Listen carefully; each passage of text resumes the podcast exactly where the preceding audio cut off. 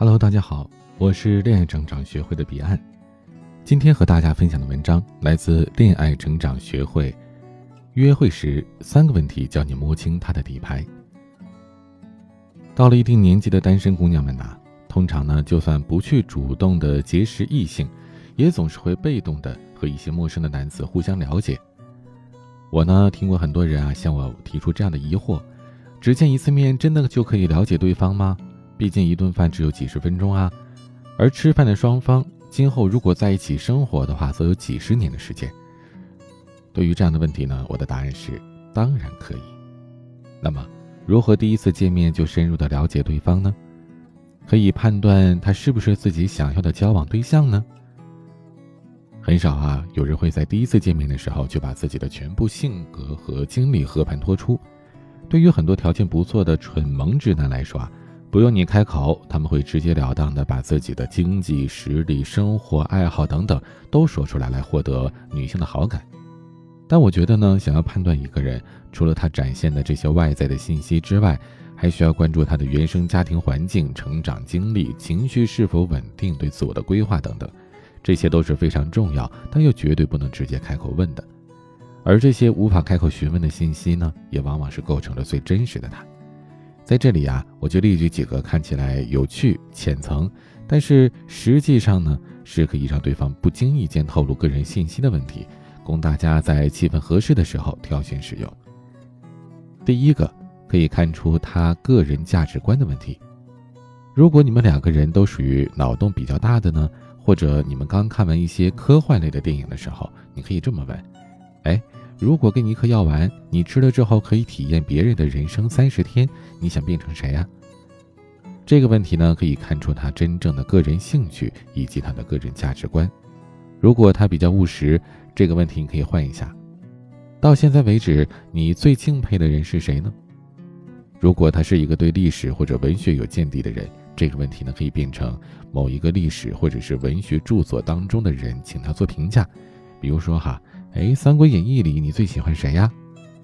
当然了，如果你问他某一个人物，你必须得保证这个人你是很了解，对他有一定的见解的。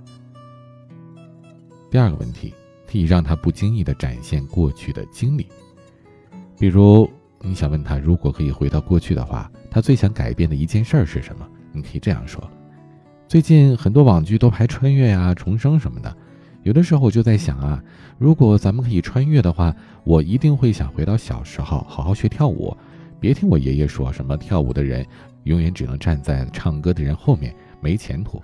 我应该坚持的。那你呢？如果你可以穿越，你想改变的一件事是什么呀？如果对方说我现在觉得挺好的，没什么想改变的呀，除了对方呢和你没聊开，不愿意交流太多之外啊。一般都表示他们对于自己的现状是很自信的，有可能呢他是比较成熟洒脱，认为往者不可见，来者犹可追，也有可能呢他是比较崇尚现实主义，觉得这种天马行空的问题啊有点扯淡。而如果你也是一个务实的人，这样的回答确实没什么问题。但是如果你希望过一些有情趣的生活，那么他应该不是你很理想的那个人了。如果他顺着你的话题往下继续，可能说明他是一个偏感性、稍微有点理想主义的人。不管怎么样吧，既然说了，就会从他的话语当中透露出更多的信息，而他说的这个具体的事件，对于他的意义也是非常的深远。你会更加的了解他曾经经历过的事儿，看出来他对于这些事情的态度，从而判断他在遇到这种性质的事情时心理状态是怎样，以及他会做出什么样的选择。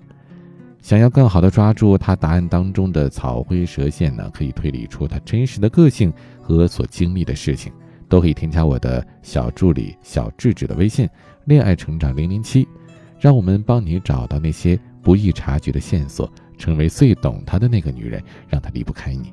恋爱成长拼音的全拼后面数字零零七。第三个问题是可以看出来他的弱点的，如果他是一个漫威迷。你刚好可以这么问他：哎，以前看《X 战警》，觉得作者的想象力好丰富啊！你最羡慕谁的能力呀？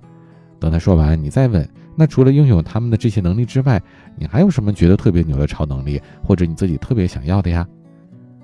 如果他不太看漫威的这些电影的话呢，你可以这么说：我以前呢做过一道测试题，给我列了五种超能力，好像有预知未来、隐形人、读心、意念控制力和飞行，让我来选择。我当时竟然选择了飞行，也不知道为什么，那个时候想体验飞的感觉。如果是你呢？你想体会哪一种超能力啊？选择预知未来的人，大部分说明了他目前的经济实力还是不够雄厚的，正在试图找出一条获得成功的捷径。如果呢是选择隐形人，说明他想逃离现实社会的压力，疲于应付人情世故；如果选择读心呢，代表他可能害怕人际交往，但是又希望得到别人的认可等等。当然了，这只是一个无伤大雅的小测试。我建议，除了对结果的关注之外，你需要注意的是他如何应对这种突如其来的问题，又如何对自己的这个选择自圆其说。以上这三个问题的作用呢，并不是代替你去判断对方适不适合自己，判断和选择永远只能留给自己来做。而问这些问题的目的呢，是帮助你挖掘他们更多的内在信息。有助于你做出更加理智的判断，而不是一直的听他常参加各种什么名流 party 啊，认识几个总裁呀，在郊外有几栋别墅啊，就被爱情冲昏头脑。另外呢，让你问这些问题啊，并不是说让你直白的问。将欲取之，必先予之。想要了解对方，让对方放松警惕，你就得先从自己入手，让对方认为你已经放下了防备，对他敞开心扉。所以在问他问题之前，你可以先说说自己，然后再把问题交给他。一方面可以让他放松警惕，另一方面可以给他正确的答案示范，把他所说的话往你想要了解的方向去引导。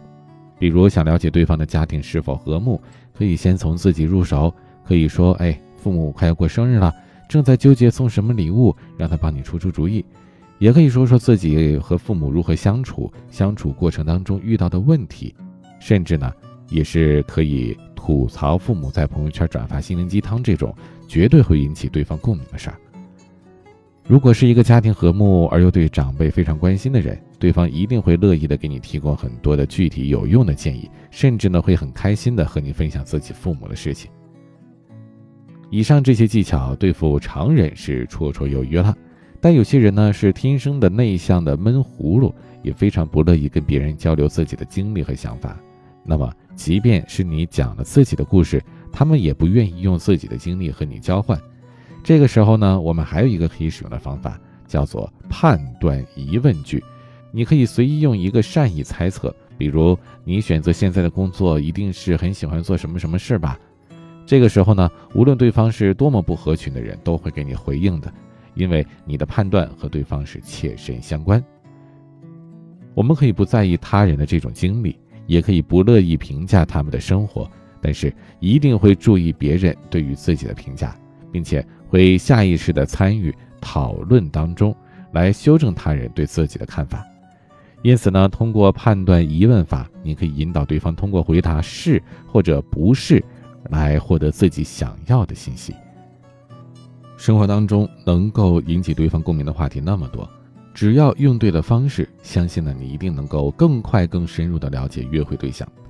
添加我的助理咨询师微信“恋爱成长零幺二”，是恋爱成长拼音的全拼，后面加上数字零幺二，让专业的老师手把手的教你在约会当中分辨优质男，不动声色的抓住他全部的注意力。